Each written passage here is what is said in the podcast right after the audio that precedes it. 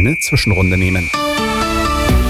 Der zuverlässige Verkehrsservice für München und die Region. Es ist gleich drei nach fünf. Grüß Gott, liebe Autofahrer. Alles äh, in der Rush Hour natürlich ein bisschen unübersichtlich. Es ist auf dem mittleren Ring zum Beispiel viel losstockender Verkehr. Rund um die ganze Stadt an Neuen München Richtung Nürnberg zwischen Allershausen und Pfaffenhofen. Der Standstreifen dicht. Der Grund ein Pannenfahrzeug. Gibt es eine Meldung von der S-Bahn, gell? Dankeschön. Kommt die S-Bahn noch rein, Mensch. Zwischen Donnersberger Brücke und Ostbahnhof sind nämlich immer noch Personen im Gleisbereich unterwegs. Da kommt es zu Behinderungen. Der Verkehr mit den handgegossenen Pfannen von